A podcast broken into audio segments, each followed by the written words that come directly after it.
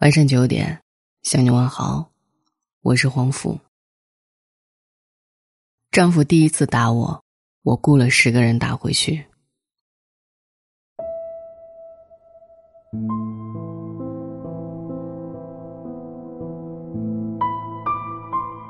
昨天收到一个读者的故事，特别有意思，跟大家分享。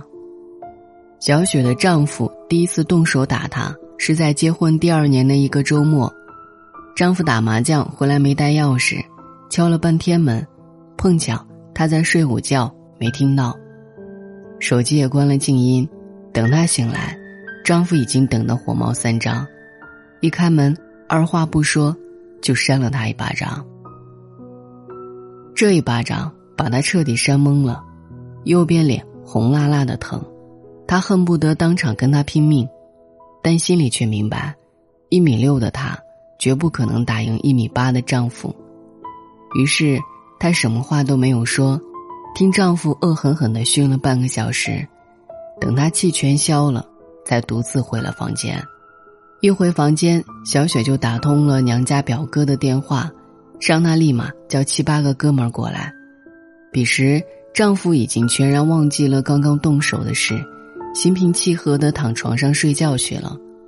小雪开门，把应援的人请进来，乌压压的站了一屋子。表哥为首，揪着她丈夫的衣领，就把她掀下床来。你刚打我妹了？丈夫一瞪眼，吓得脸色都白了。小雪，他怎么打你的？你打回去。就这样，在一屋子人的撑腰下，小雪狠狠的出了一回恶气。有意思的是。刚刚盛气凌人的丈夫，现在居然蔫的连屁都不敢放一个。都说家暴只有零次和无数次，但在小雪这里有了意外。到如今，他们结婚八年了，丈夫连一根手指头都没再碰过她。原谅我的恶趣味，听完这个故事，简直想为小雪放串烟花，干得漂亮。虽然以暴制暴不对，但是他背后隐藏的婚姻潜规则，却值得所有人品味。如果你不想一直忍，第一次就千万不要忍。想起朋友跟我讲的一件小事儿，他刚结婚那会儿，小姑子过来做客，看中了他一个手镯，倒不是什么贵重东西，送她也没什么。但这时婆婆却说了一句很冒犯的话。你嫂的东西不就是你哥的吗？你看中了就拿走呗。朋友一听，立马从小姑子手里把手镯拿了回来。他道：“你要是喜欢，叫你哥一会儿带你去买一个。”婆婆在旁边嘀咕着：“这不是有现成的吗？我看你平时也没怎么戴。”朋友纠正道：“妈，我平时是没怎么戴，但您就这么帮我做主，给送了出去。”也不合适，对吧？这话说的很硬，几乎是明摆着得罪婆婆和小姑了。但从那以后，婆婆便知她不是个能随便捏的主，也不敢随意动她的东西，更不敢再说什么“你的不就是我儿子的吗”这种话。婆媳俩隔着一碗汤的距离，彼此相敬，反倒没闹出什么大矛盾。而我此前在文章里写过另一个读者，就没那么幸运了。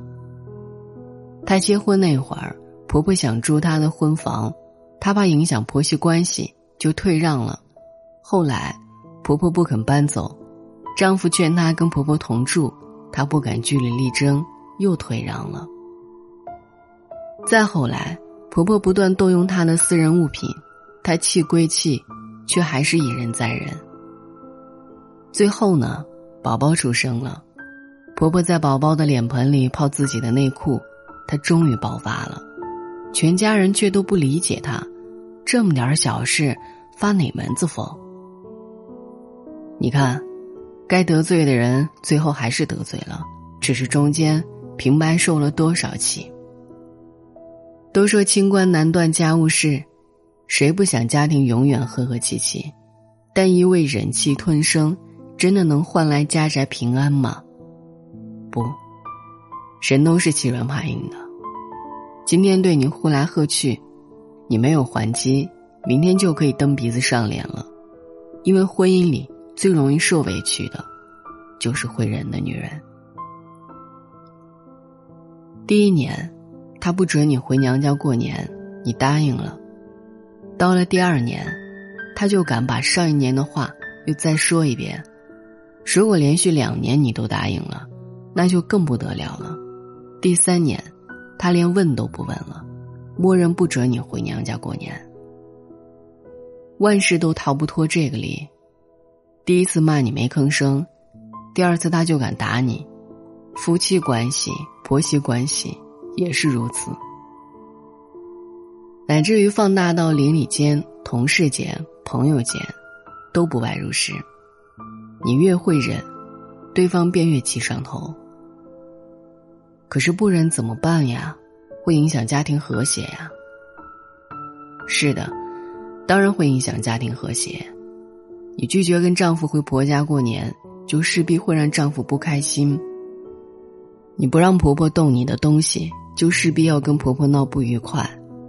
但你要相信，除非你能忍一辈子，否则这一架你迟早要吵。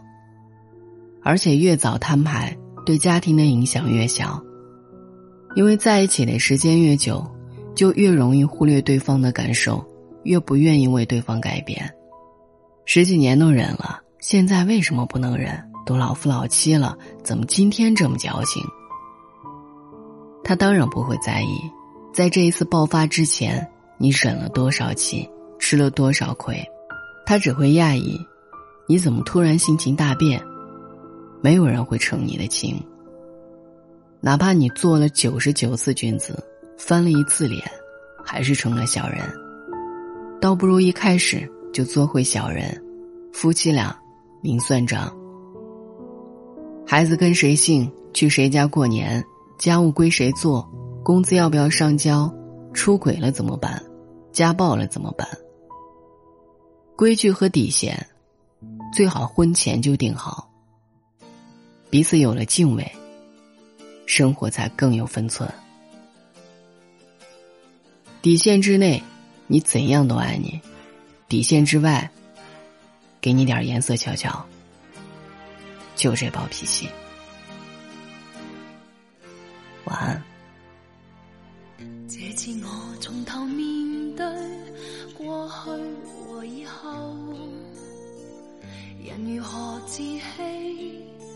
再不管这对否，人如何不舍，也放开手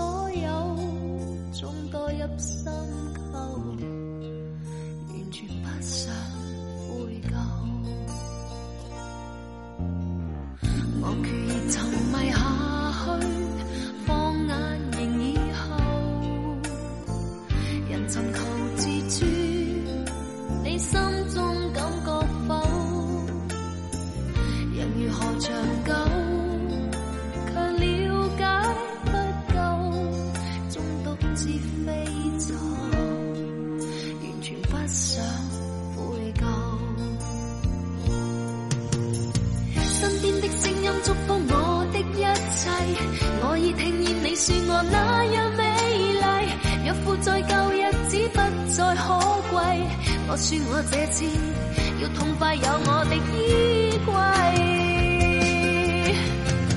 今天且忍心一声再会，不需伤心风中依回，勉强与你到底终会，在热烈后变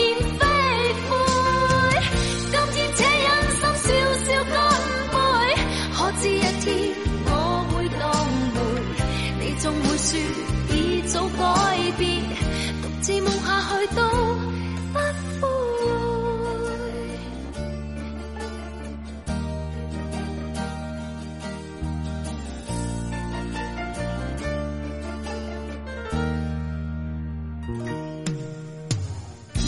决意沉埋下去，放眼凝以后。人寻求自尊，你心中感觉否？人若何长久，却了解不够，终独自飞走，完全不想悔疚。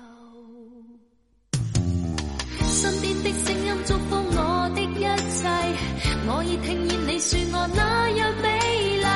若负在旧日子不再可贵，我说我这次要痛快有我的衣柜。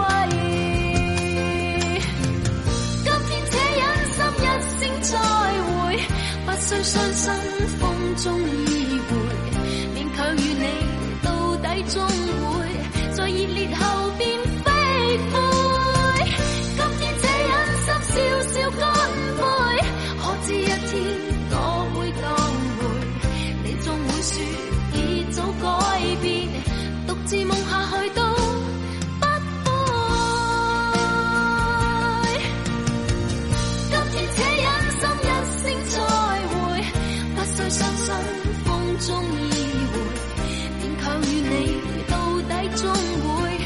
热烈后变灰灰，今天这忍心笑笑干杯。可知一天我会当回，你总会说已早改变，独自梦。